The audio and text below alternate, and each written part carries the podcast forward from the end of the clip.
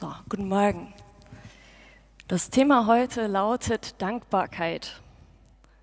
Und man könnte meinen, dass das ein ziemlich seltsames Thema ist in den Zeiten von großer Unsicherheit und dem bösen C. C wie Corona, ja, das habt ihr euch gedacht. In der Predigt soll es deshalb besonders um den Aspekt gehen, Dankbarkeit in Krisenzeiten. Vielleicht denkt ihr bei dem Wort Dankbarkeit an eure Kindheit. Ihr habt von der Tante ein Geschenk bekommen und ihr musstet unbedingt noch Danke sagen, obwohl ihr euch jetzt nicht so wahnsinnig über das Geschenk gefreut habt. Und viele, äh, viele verbinden heute das Danke sagen immer noch mit, einem, mit einer gewissen Pflicht. Ja, ich muss das machen, das wird so erwartet. Für andere ist Dankbarkeit eher eine Gefühlssache. Es fällt leicht, dankbar zu sein, wenn die Sonne scheint, aber wenn es regnet und es trüb ist, dann fällt das schon schwerer. Ist Dankbarkeit, wie die Bibel sie fordert, jetzt also eher eine Pflicht? Ja, weil Gott das so will, deshalb müssen wir das jetzt machen? Oder ist es eher ein Gefühl, was aber auch bedeuten würde, dass ich nur dann danke, wenn mir danach ist. Und je nachdem, mit welcher Bibelübersetzung ihr aufgewachsen seid, kennt ihr 1. Thessalonicher 5, Vers 17 bzw. 18 folgendermaßen. Seid dankbar für alles, denn das erwartet euer himmlischer Vater von seinen Kindern. Bei Luther steht da, sei dankbar in allen Dingen. Wie ist das jetzt? Sollen wir Gott für alles danken oder in jeder Situation? Das ist ja schon ein Unterschied. Ob ich für ein gebrochenes Bein danken muss, ja, also danke für die Schmerzen, ist echt klasse, oder ob ich äh, dankbar sein kann, ganz praktisch, dass äh, es trotz einem schweren Unfall nur das Bein war. Und ich möchte euch eine Geschichte vorlesen, die steht im Lukas-Evangelium, Kapitel 17, Verse, 8, äh, Verse 11 bis 18. Da steht, auf seinem Weg nach Jerusalem zog Jesus durch das Grenzgebiet von Samarien und Galiläa. Kurz vor einem Dorf kamen ihm zehn Aussätzige entgegen. Sie blieben in einigem Abstand stehen und riefen laut, Jesus, Meister, hab Erbarmen mit uns. Jesus sah sie an und sagte zu ihnen, geht und zeigt euch den Priestern. Auf dem Weg dorthin wurden sie gesund. Einer von ihnen kam zurück, als er sah, dass er geheilt war. Er pries Gott mit lauter Stimme, warf sich vor Jesu Füßen nieder und dankte ihm. Dieser Mann war ein Samaritaner. Jesus aber sagte, sind denn nicht alle zehn gesund geworden? Wo sind die anderen neun? Ist es keinem außer diesem Fremden in den Sinn gekommen, zurückzukehren und Gott die Ehre zu geben? Jesus fragte, wo sind denn die anderen neun? Ich habe das mal für heute abgewandelt. Ja, wo seid ihr denn alle? Die zehn Männer hatten Lepra. Sie waren von der Gesellschaft ausgegrenzt. Man hatte furchtbare Angst vor Ansteckung. Es gab auch damals für solche Kranken einen Mindestabstand. Allerdings war der ein bisschen weiter als 1,50 Meter. Deshalb mussten die schreien. Sie kamen zu Jesus, weil sie gehört hatten, dass er Menschen heilen konnte. Sie hatten nichts zu verlieren also war dieser Jesus ja mal ein Versuch wert. Alle von ihnen wurden geheilt, aber nur einer von ihnen drehte um und dankte Jesus, indem er sich zu Jesu Füßen warf und Gott anbetete. Wenn im Neuen Testament von Danken die Rede ist, da steht da oft das griechische Wort eucharisto. Eu steht für gut und charis für Gnade. Gnade ist ein unverdientes Geschenk. Ja, also es ist ein Geschenk, das wird mir hingehalten und ich kann das annehmen. Ich habe da nichts dafür gemacht, aber ich darf es trotzdem annehmen. Das Wort Eucharisto bedeutet also so viel wie eine gute Antwort auf, auf unverdiente Gnade geben. Anbetung bedeutet, dass wir Gott den Platz einräumen, der ihm zusteht. Es ist die Erkenntnis, dass Gott über uns steht und dass das gut so ist. Und der Samariter, der war sich bewusst, dass Heilung ein unverdientes Geschenk von Gott war. Die Begegnung mit Gott war ein unverdientes Geschenk. Und dieses Bewusstsein machte ihn dankbar und die Dankbarkeit führt ihn zur Anbetung. Und jetzt fragt ihr euch vielleicht, ja, was hat das denn mit uns zu tun? Wir haben kein Lepra. Aber vielleicht fühlst du dich trotzdem irgendwie ausgegrenzt oder steckst in der Krise. Arbeitslosigkeit, Krankheit, vielleicht machst du gerade eine Trennung durch. Und es gibt, es gibt echt viel, was uns im Leben total aus der Bahn werfen kann. Christin oder Herr. Die Männer, die hatten sich ihr Lepra ja auch nicht ausgesucht. Was können wir also von der Bibelgeschichte lernen? Die Männer, die kamen zu Jesus, weil sie krank waren und unter der scheinbar aussichtslosen Lebenssituation litten. Es war letzten Endes die Not, die sie zu Jesus führte. Und deshalb der erste Punkt, Dank, die ist wie eine Seite von einer Medaille.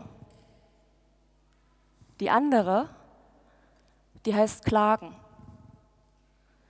Wir sind in erster Linie nur Menschen und Gott weiß das. Als Jesus mal gefragt wurde, worauf es jetzt wirklich ankommt, hat er gesagt, du sollst den Herrn, deinen Gott lieben von ganzem Herzen und deinen Mitmenschen wie dich selbst. Kurz, Gott will, dass wir eine gute Beziehung zu ihm haben und zu unseren Mitmenschen, soweit das eben möglich ist und auch zu uns selber.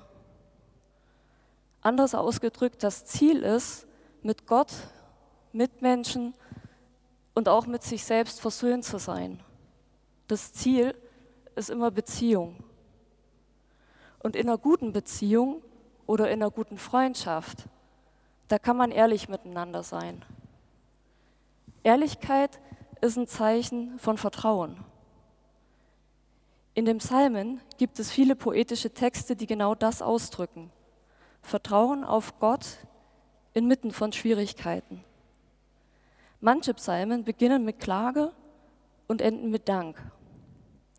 Überlegt mal, zwischen der Berufung Abrahams und dem verheißenen Sohn, da verging eine echt lange Zeit.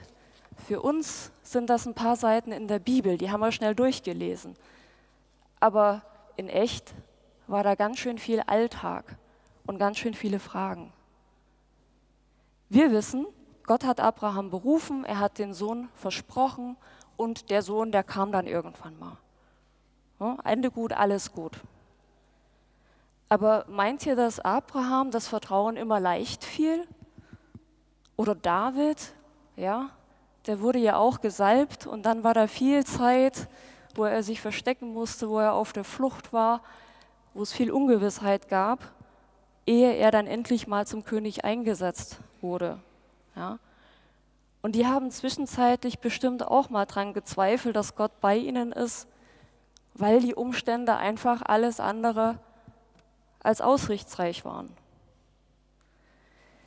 Wenn es dir also ähnlich geht, ja, dann habe ich eine gute Nachricht für euch. Ihr befindet euch in guter Gesellschaft. In der Bibel finden wir oft die Klage als Einstieg, als eine Art Türöffner zur Dank und Anbetung. Das sehen wir auch in der Geschichte vom Aussätzigen. Die Männer sagen ja nicht, Jesus, danke, dass wir krank sind.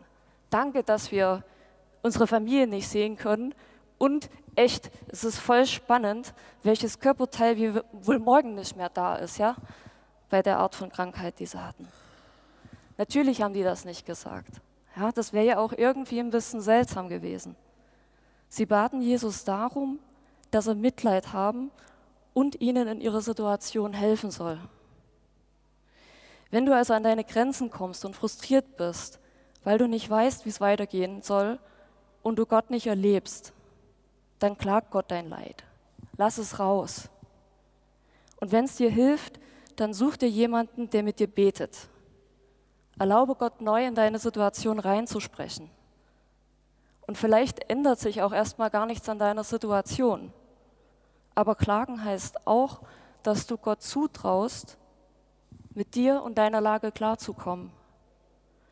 Und vielleicht ändert das, genau, vielleicht ändert das den Blick auf die Situation, wie zum Beispiel bei David oder auch bei mir. Ein Beispiel aus meinem Leben. Ich war ja schon ziemlich viel unterwegs und ich habe schon viel mit Gott erlebt. Ja? Aber mal ganz ehrlich, die ersten Jahre in Chemnitz, das war eine Durststrecke. Ich war zwischendurch oft richtig frustriert. Zum Beispiel über die vielen Entmutigungen in Sachen Arbeitssuche oder die oft echt negative Einstellung der Leute. Und immer wieder die Frage, Gott, warum hast du mich oder uns, na, wir sind ja zu zweit, warum hast du uns hierher geschickt? Ich sehe es echt nicht. Und bildlich gesprochen habe ich da lange auf das geguckt, was mich frustriert und was ich einfach nicht ändern kann. Ja, die Leute oder die, die Umstände. Und an einem Tag, da war ich hier in der Lutherkirche. Und während dem Lobpreis habe ich Gott innerlich so mein Herz endlich mal ausgeschüttet.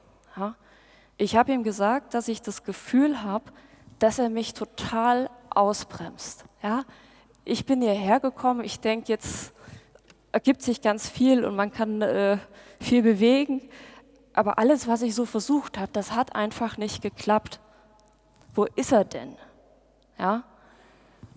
Und in dem Moment, wo ich das so, wo ich ehrlich werde, ja, da habe ich plötzlich innerlich so ein Bild bekommen von so einem alten, abgestellten Zugwaggon. Und ich habe mich erst mal, ich habe erst gedacht, na gut, das beschreibt wirklich das, wie ich mich fühle, ja, einfach irgendwo, irgendwo abgestellt, ja. Und ähm, ich habe mich auch ein bisschen geärgert, weil ich denke, so ein oller Waggon, ja. Waggons sind nicht dafür gemacht, dass die rumstehen, ja. Wie doof ist das denn? Das hat mich gestresst. Aber ziemlich schnell kam ja auch ein Gedanke oder eine Erkenntnis. Und ich habe gedacht, na gut, Gott, dann ist es halt so. Ja, vielleicht war ein bisschen Trotz dabei, dann warte ich halt. Aber in der Zeit werde ich mir diesen Waggon richtig schön ausbauen. Ja, so mit Einbauküche und Polster und ich finde schon Leute, die das machen. Und äh, so Musikinstrumente, Kreativecke, ähm, natürlich Teeküche, ne, dass man da Tee machen kann, Kaffee machen kann. Ähm, wenn ich schon warten muss, dann mache ich wenigstens was damit. Und natürlich hat dieser Waggon, um in diesem Bild zu sprechen, der hat offene Türen. Weil es gibt ja sicher auch andere Leute, die sich vielleicht gerade ein bisschen abgestellt fühlen. Dann können die vorbeikommen, dann trinkt man einen Kaffee oder einen Tee, machen irgendwas Kreatives. Vielleicht entstehen ja ein paar coole Projekte, ja, die dann auch andere irgendwie ermutigen. Ja, und ich habe festgestellt, so diesen Gedanken, irgendwie gefiel mir das. Hat es meine Situation geändert? Nee. Aber warum erzähle ich das? In dem Moment, als ich Gott meine Unmacht und auch meinen Ärger eingestand, bekam ich dieses Bild vom Zugwaggon und den Impuls, was Schönes damit zu machen. Das ist also der Moment, in dem sich die Medaille, die hier auf Klagen war, auf der einen Seite, plötzlich drehte ja? Gottes Gnade war plötzlich wieder da. Klagen ist wichtig, weil wir damit zu Gott kommen, wie wir sind. Klagen ist oft ein Türöffner und kann dazu führen, dass wir plötzlich Gottes Gnade in unserem Leben wieder wahrnehmen. Das ist Anbetung. Ja? Wir kommen mit leeren Händen und vielen Fragen zu Gott und wir rechnen damit, dass er uns da begegnet, wo wir nun mal sind. Wir fühlen uns plötzlich nicht mehr als Opfer der Umstände, indem wir auf das starren, was wir nicht ändern können. Sondern wenn wir Gott in unsere Umstände lassen, erinnert er uns daran, dass wir mitgestalten können und ähm, er ja auch da ist. Das ist übrigens sein Name. Ich bin für dich da. Gottes Name ist Programm. Und niemand sucht sich Krisen aus, aber wichtig sind sie. Sie sorgen dafür, dass wir hinterfragen, dass wir stehen bleiben und uns auch entscheiden. Will ich Gott jetzt vertrauen? So wie Abraham oder David, auch wenn ich überhaupt nicht verstehe, warum das jetzt so ist? Der Jahresvers für dieses, für dieses Jahr trifft das ganz gut. Herr, ich glaube, hilf meinem Unglauben. Und ich habe den Vers für mich so übertragen, Herr, ich will dir vertrauen, hilf mir, dass ich es kann.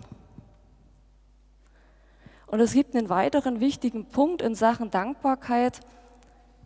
Dankbarkeit hat etwas mit deiner Geschichte zu tun. Also der zweite Punkt, denke an das, was Gott schon in deinem Leben gemacht hat. Besonders im Alten Testament lesen wir immer und immer wieder, denk dran. Denk dran, was Gott getan hat. Und warum wird das so oft wiederholt?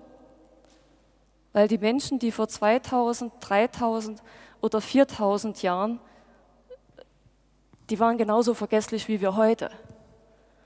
Besonders, wenn es ihnen gut ging. Gottes Volk kam immer wieder vom Weg ab, weil sie vergessen hatten, wer Gott ist und wie er sich in der Geschichte des Volkes immer wieder gezeigt hat. Warum wollte Gott, dass sein Volk Opfer bringt? Weil er es nötig hatte? Nö. Das Volk sollte sich immer wieder bewusst machen, dass Sünde einen hohen Preis hat. Und außerdem sollte, sollten sie sich immer wieder daran erinnern, dass ihre Identität von Gott kommt. Er hat sie berufen, er hat sie befreit, er hat sie geführt und er hat ihnen immer wieder geholfen. Deshalb war das Opferritual auch immer ein Erinnerungsritual. Denkt dran. Außerdem hat es auch die jungen und alten Leute zusammengebracht und damit auch den Fokus wieder auf das gelegt, was wichtig war. Die Beziehung zu Gott, aber auch die Beziehung zueinander. Denkt dran, was Gott euch Gutes getan hat. Gott ist ein Gott, der sich im Alltag zeigt. Jahwe heißt auch so viel wie einmal ich bin der ich bin, aber auch ich bin der, als der ich mich erweise. Gott ist nicht einfach so ein Gedankenkonstrukt, sondern Gott ist erfahrbar. Wir können also das von der Bibel lernen. Danken hat ganz viel damit zu tun, dass wir zurückschauen und uns daran erinnern, was Gott bisher in unserem Leben oder auch im Leben von anderen getan hat. Manche haben da zum Beispiel ein Notizbuch, in das sie so Gebetsanliegen reinschreiben oder Eindrücke, Impulse, vielleicht auch Geschichten, die ihnen wichtig waren im Leben. Und das ist eine gute Sache, weil man da an Regentagen oder in Krisenzeiten drin blättern kann. Gott hat bereits in unser Leben gesprochen. Und vielleicht hören wir ihn gerade nicht, aber es fällt uns leichter zu vertrauen, dass er da ist und sein Versprechen hält. Noch ein Beispiel aus meinem Leben. Mit Anfang 20, da habe ich für eine christliche Organisation gearbeitet. Mit denen war ich vorher schon im Ausland. Ich wusste, die machen eine gute Arbeit. Und ähm, als ich angefragt wurde, ob ich im Büro arbeiten will, ähm, um solche Auslandseinsätze zu ermöglichen, da habe ich gedacht, ja, das ist eine gute Sache, das mache ich. Ich war bereit, mein Erzgebirge zu verlassen und äh, um dort zu arbeiten. Und ich dachte, wenn ich da hingehe, dann mache ich das ein Leben lang. Ja, so bis zur Rente war so mein Plan. Dann kam aber zu meinem Bereich ganz schnell ein weiterer Bereich dazu. War wirklich sehr, sehr umfangreich. Und für knapp drei Jahre habe ich dann sozusagen zwei Vollzeitstellen ausgefüllt. Und ähm, das war wirklich sehr, sehr viel. Es hieß zwar immer, ja, da kommt Unterstützung, aber die kam nie. Ja, das, das blieb auf Papier. Ich hatte eine Vorgesetzte, die war auch nett, aber erstens war sie meistens nicht da, Dienstreise oder krank. Und wenn sie da war, da hat sie mehr, sie in ihrer chaotischen Art oft nicht so eine Hilfe. Wenn die den Einsatzplan sah und eine Kleinigkeit änderte, hieß das für mich, ich muss Überstunden machen ähm, und noch ganz viele Veranstalter anrufen, weil sich Sachen geändert haben. Und dass die sich nicht gefreut haben, könnt ihr euch auch denken. Ich habe das getan, was möglich war. Ich suchte das Gespräch, aber zurück kam eben nur Schulterzucken. Ja. Und auf Dauer konnte das nicht gut gehen. Irgendwann sagte dann auch mal mein Körper, du, das geht so nicht mehr. Und ähm, es war eine Frage von Zeit. Ja, also entweder breche ich zusammen oder ich übernehme Verantwortung und, und muss da weg. Ich habe viel gebetet in der Zeit, aber ein Wunder ist nicht passiert. Ähm, für mich fühlte sich das damals so an, als versag ich da auf ganzer Linie. Also es war nicht meine Schuld, dass so viel zu tun war, natürlich nicht. Aber es hat sich trotzdem so angefühlt. Und äh, es war mir auch irgendwie peinlich. Ja? Hat Gott mich nicht in den Beruf gerufen? Ja, jetzt schaffe ich das nicht. Und äh, was ist eigentlich, wenn ich, wenn ich zusammenbreche? Was ist, wenn ich für eine Zeit so gar nichts leisten kann? Wer bin ich denn, wenn ich, wenn ich nichts leiste?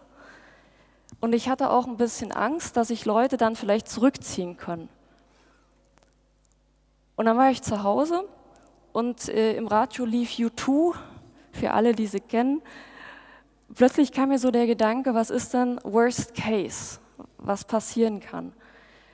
Und ähm, welche Leute gibt es Leute, die mich auch dann besuchen würden, auch dann noch mit mir in Kontakt sein wollen, wenn ich, wenn ich so gar nichts äh, vorweisen kann.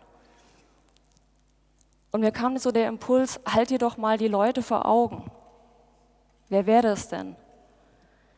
Und ich fing an, Fotos auszudrucken und am Ende war die ganze Tür zu mit Fotos. Und ähm, ich habe da halt was ganz Wichtiges gelernt. Ja? Einmal, dass Anstrengungen nicht immer erfolgreich sind. Manchmal reicht es nicht, was zu wollen. Ähm, eine Arbeitsstelle kann man verlieren.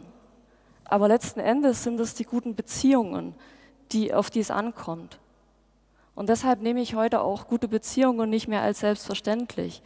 Und ich habe auch heute noch immer wieder aktuelle Fotos von Ereignissen oder auch von Menschen, die mir viel bedeutet haben, als Erinnerung. Im Psalm 103 schreibt David, mit meiner Seele will ich den Herrn loben und das Gute nicht vergessen, das er für mich tut. Er vergibt mir alle meine Sünden. Er umgibt mich mit Liebe und Güte. Er macht mein Leben reich. Jetzt kommen wir zum dritten Punkt, zur Zusammenfassung. Was ist also nochmal Dank, Dankbarkeit und warum ist sie wichtig? Was ist Dankbarkeit im biblischen Sinne? Sie ist unsere Antwort auf Gottes Gnade in unserem Leben und auch für die dazugehörige Ausstattung. Ja, wir sind ja, wir gucken ja meistens auf das, wie wir gerne wären und was die anderen alles können. Aber Gnade, da geht es darum, was hat Gott uns denn geschenkt?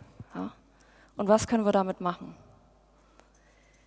Unsere Aufgabe besteht darin, uns immer wieder bewusst zu machen, dass alles, was wir sind und haben, ein Geschenk von oben ist. Und je mehr wir das üben, desto dankbarer werden wir. Und auch das Klagen kann zur Anbetung führen. Wir kommen zu Gott, wie wir sind, und trauen ihm zu, mit uns und unserer Lebenssituation klarzukommen. Wir kommen mit unseren Fragen zu ihm und wir sind auch offen für die Antwort. Unser Blick geht weg von dem, was uns frustriert und hin zu dem, der über alle Dinge steht und gleichzeitig bereit ist, im Hier und Jetzt bei uns zu sein. Klagen oder lamentieren, sagen wir hier gerne, klagen, lamentieren, Das ist die andere Seite von der Medaille. Ja, ihr erinnert euch, die andere Seite der, der Medaille. Wenn euch also nicht nach Danken zumute ist, ja, dann macht euch keinen Stress. Es ist keine Pflicht. Ihr müsst auch nicht warten, bis die Sonne scheint, sondern vielleicht ist es einfach an der Zeit, zu Gott zu kommen, wie ihr seid, mit Lamentieren. Schüttet euer Herz bei Gott aus, lasst raus, was euch frustriert, lasst raus, wo ihr an eure Grenzen kommt. Ja, Gott kommt damit klar. Und dann kann aus Klagen auch Dank und Anbetung werden.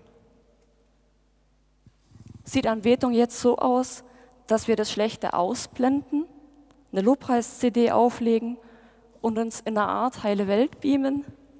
Weltflucht sozusagen? Nee.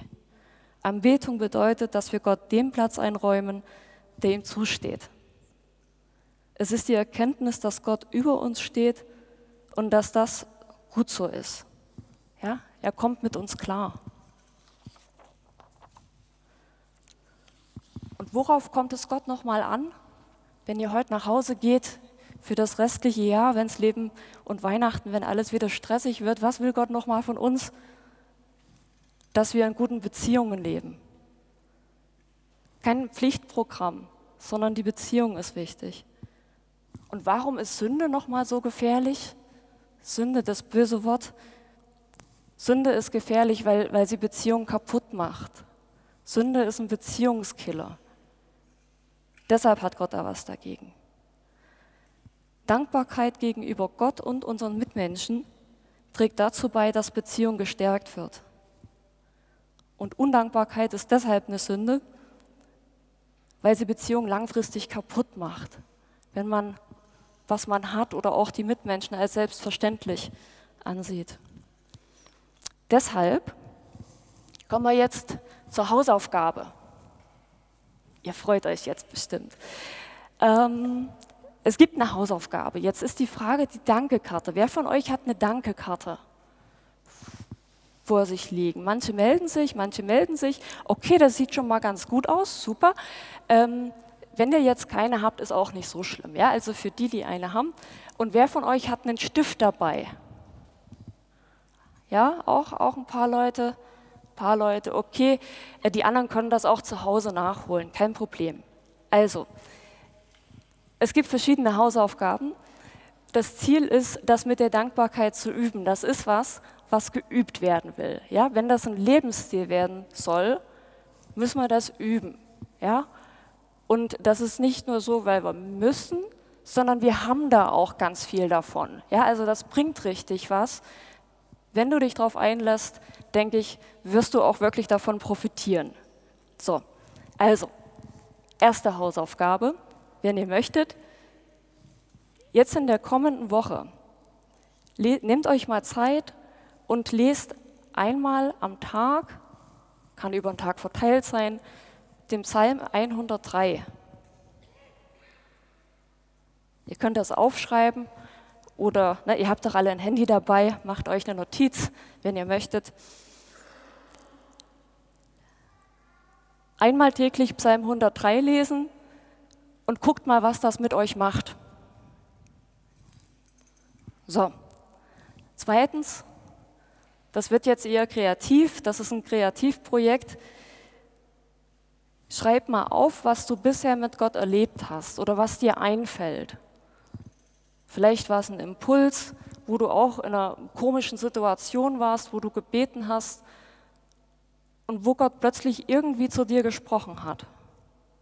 Halt dir vor Augen, was Gott getan hat. Und äh, falls du jetzt nicht so gern schreibst oder tippst und lieber mit Fotos arbeitest, dann guck mal durch dein Fotoalbum oder durch deine Memory Card, was da alles drauf ist, und halt dir mal die Leute vor Augen, die wichtig sind in deinem Leben. Die Leute, die, die dir was bedeuten, wo du weißt, auf die kannst du dich verlassen, halt sie dir vor Augen. Druck mal Fotos aus, mach irgendwas Kreatives, dass du dir das Gute vor Augen hältst, was in deinem Leben schon passiert ist. Und drittens, und letztens, üb mal in der kommenden Woche besonders Danke zu sagen. Dankbarkeit ist ein Ausdruck dafür, dass wir den anderen nicht als selbstverständlich ansehen. Und das will geübt werden. Ich denke, jeder, der, der sich übersehen fühlt und ne, man, man, man erwartet das ja immer so von anderen, dass die mal ein bisschen Dankbarkeit zeigen. Ähm, vielleicht kannst du ja mal damit anfangen und denen zeigen, was du gern möchtest. Ja, und Dankbarkeit, man darf auch hier kreativ sein. Man kann einfach mal Danke sagen, ja, zum Beispiel dem Busfahrer, wenn er so nett war und einen da kutschiert hat. Ähm, guck mal, was passiert, wenn du anfängst, Leuten für das zu danken, was sie für dich tun. Weil das macht was mit uns, wenn wir uns erstmal bewusst machen, der andere ist nicht dazu da, um mir zu dienen, ja, sondern es ist was Wertvolles wenn mir jemand was Gutes tut, gibt den Spruch, wenn dir etwas Gutes widerfährt, dann ist das auch ein Danke wert. Und das können wir ja mal in der kommenden Woche üben. Guckt, was das mit euch macht. Die Karte, wer jetzt eine Karte hat, die könnt ihr nutzen, um schon mal auf Notizen zu machen für die Sachen, die ins Buch rein sollen. Wo hat Gott in euer Leben geredet? Wofür seid ihr wirklich dankbar? Wem solltet ihr mal wieder Danke sagen? Da kann die Karte eine Gedankenstütze sein. Das äh, könnt ihr machen, während dann das Lied gespielt wird.